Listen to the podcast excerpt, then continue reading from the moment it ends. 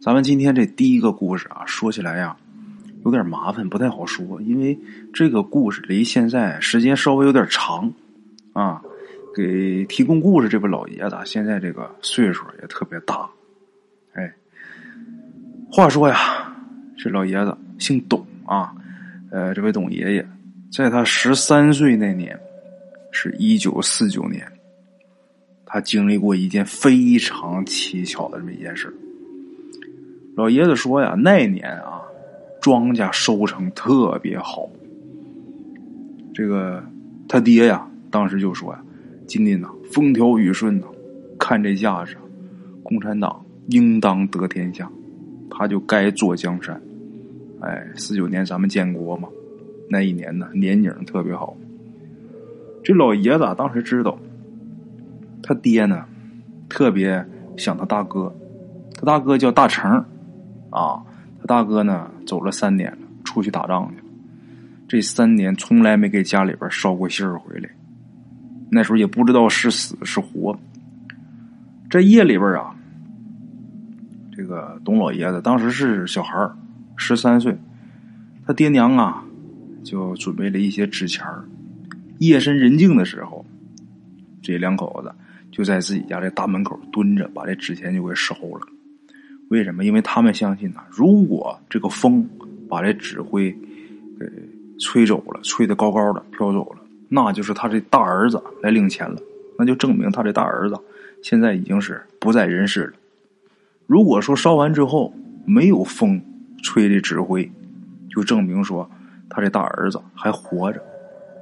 啊，这个董老爷子，当年咱们得称呼他为小董啊，那时候还是小董。小董他娘就说呀：“那天晚上啊，他烧的这个纸的纸灰呀，纹丝儿没动，所以说他心里边就想，自己这大儿子应该是还在人间。啊，烧完这个纸之后啊，这两口子心里边也算是给自己找到一些慰藉了啊，心里边挺开心，证明儿子还活着呢。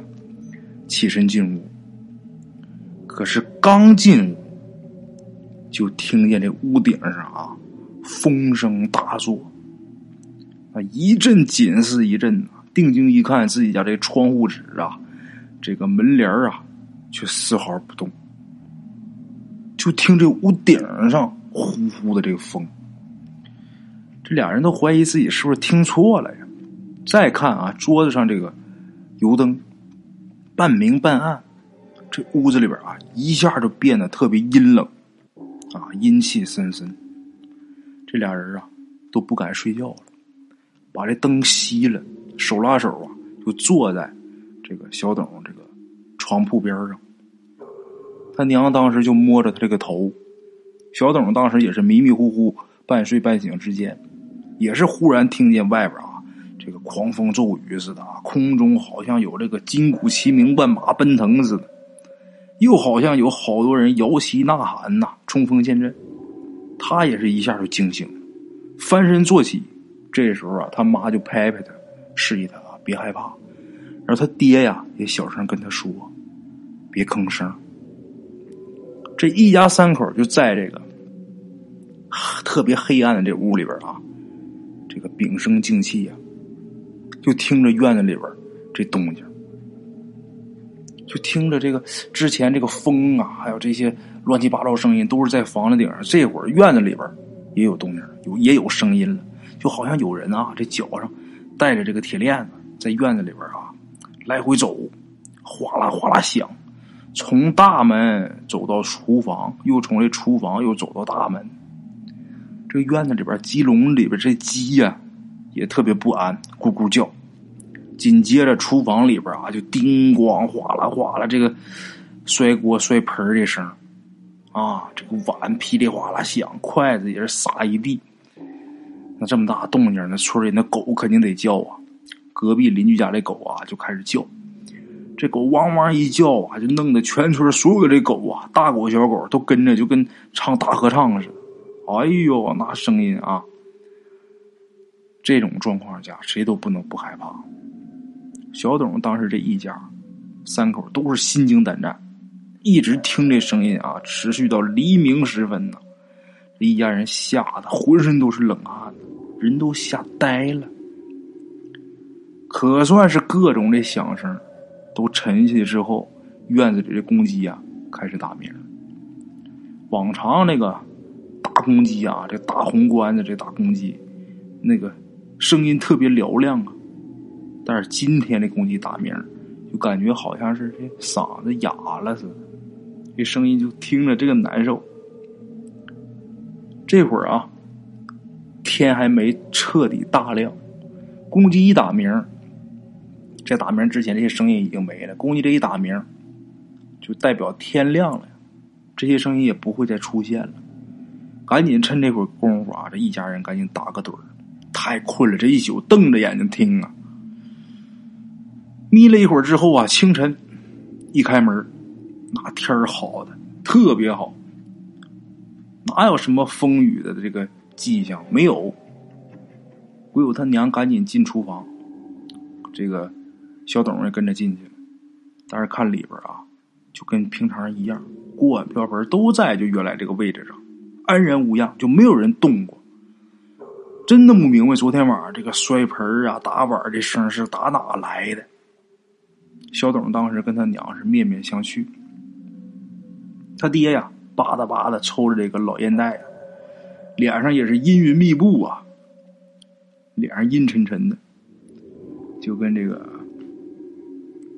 小董他娘就说呀：“孩儿他娘啊，你说这是咋回事能是大成吗？不像啊，他一个人没那么大能耐。”哎呀，这兵荒马乱的，这是什么情况？这时候，小董他娘说呀：“那谁知道？哈，天知道。该做饭得做饭，该干嘛得干嘛。”小董他娘做饭，他爹呀叼着烟袋出去转悠去。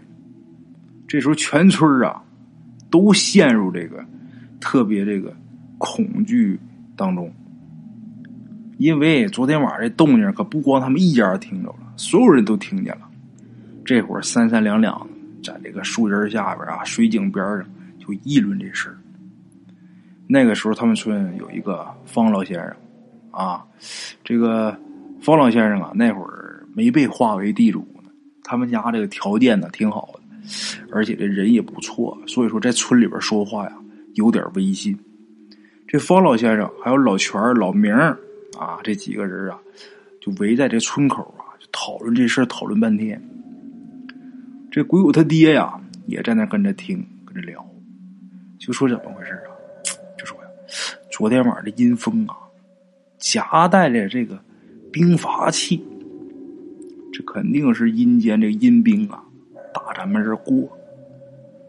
这时候方老先生啊，就叹口气，就说：“哎呀，昔日。”诸葛亮七擒孟获，班师回朝，行至护水，阴祭阴魂，数千阴魂呐，于愁云怒雾中散去。哎呀，看来昨天晚上打咱们这儿过的这股阴兵啊，应该是蒋介石他那国军呐，他国军当中丧生的那些将士。听说这蒋介石已经是退到台湾去了，你说这些阴兵能不跟着他吗？这时候啊，老明跟老全都点点头啊，就说按照咱们中国人这规矩啊，他们应该是跟着去享受祭祀去了。你说 这阴兵打咱们这儿过，也不知道得过多少天能过完呢？今天晚上能不能还有？这时候，这个方老先生就说了：“哎呀，东北、徐州、蚌埠、平津。”打了几大仗了，这双方死了多少人呢？这都是老百姓的儿孙呢，到底死多少人呢？恐怕一时也弄不清楚。但是这一宿肯定是过不完。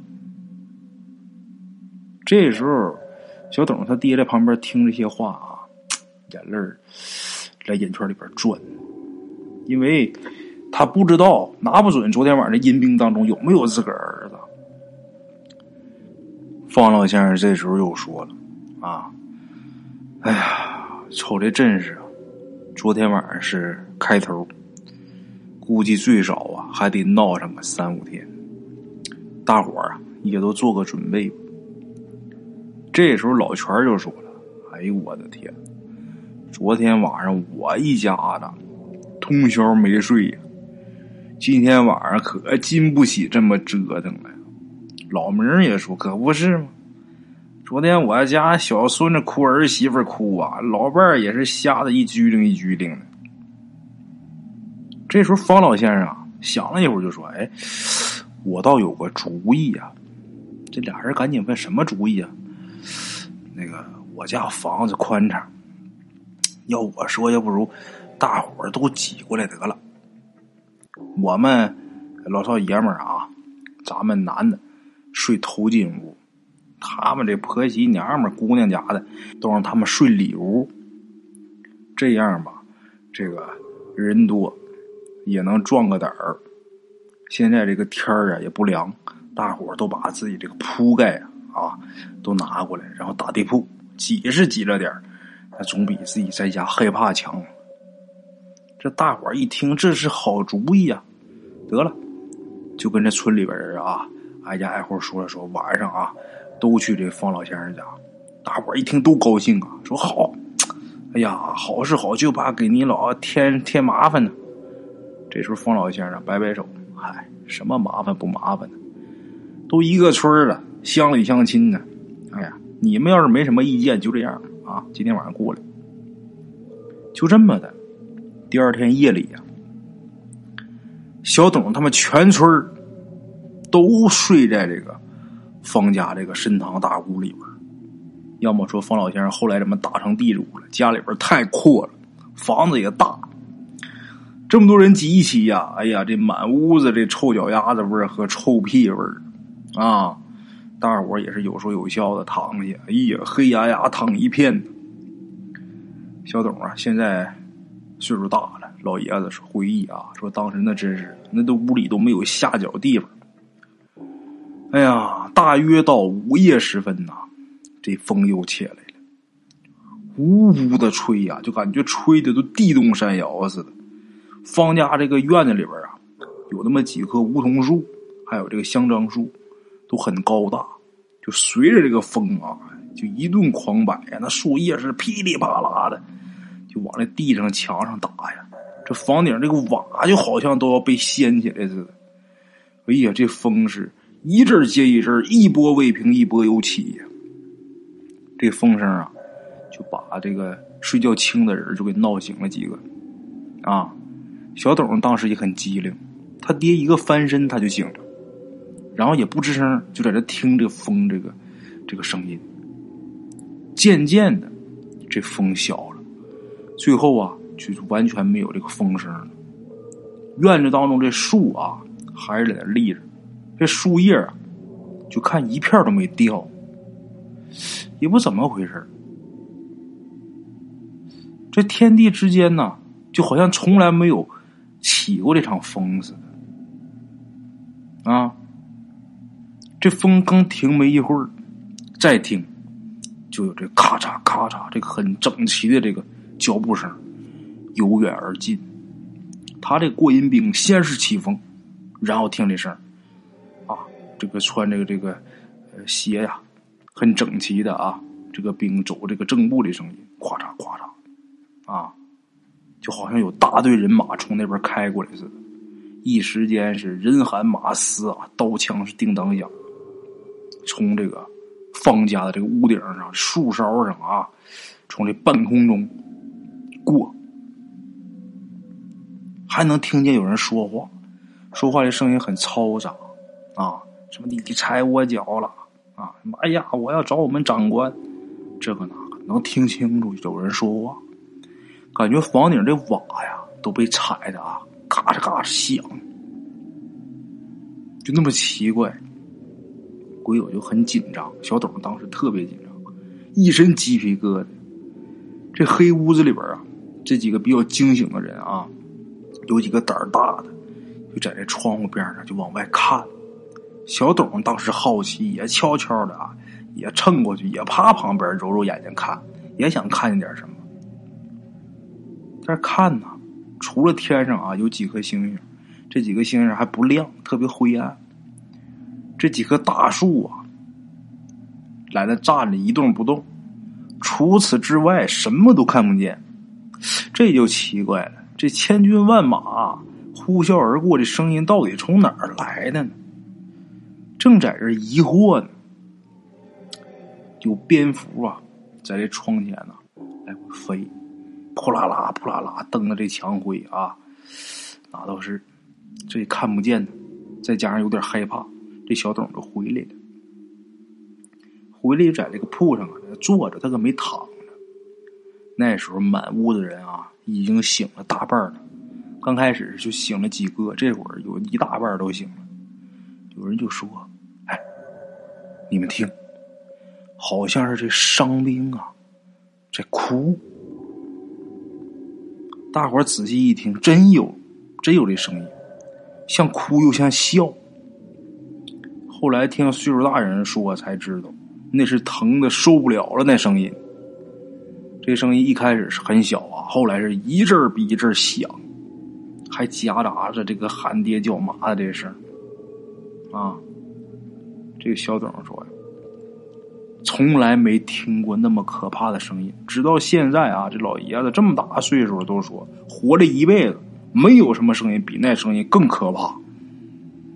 幸亏当时是大伙挤在一起，这要是一个人的话，那不得吓死。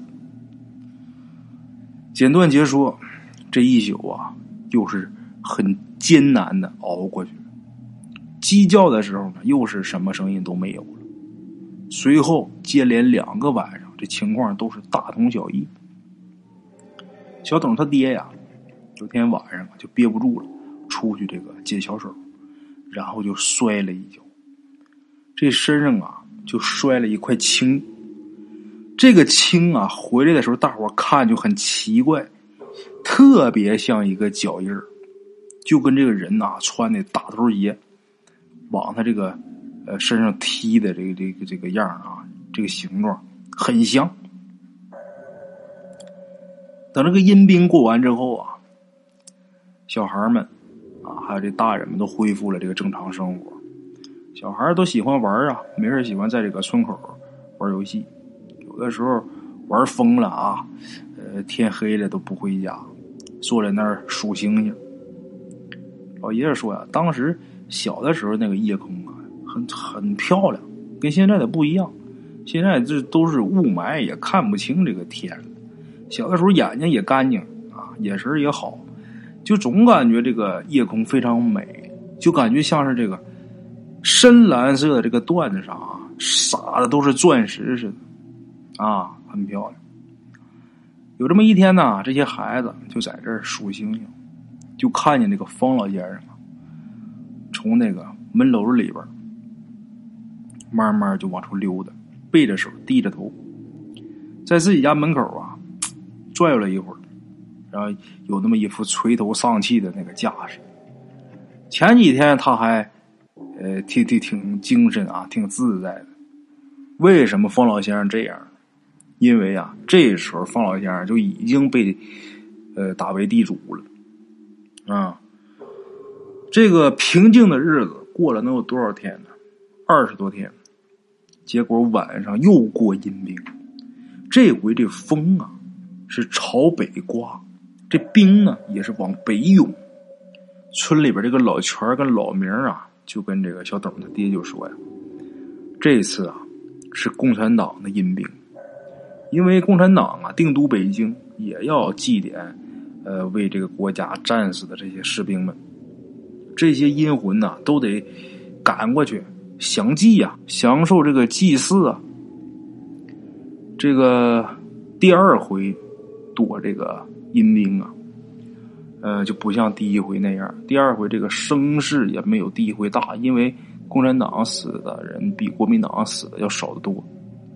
啊，这个第二回躲阴兵，由于啊，当时呃，这个小董他们这个全县啊、全境都已经全解放了，所以说这个地主啊，呃，都呃受到这个监控了。老方他的地位也是一落千丈。唯有他们第二回啊，避这个阴兵，男女是分别住在这个老明家和老全家。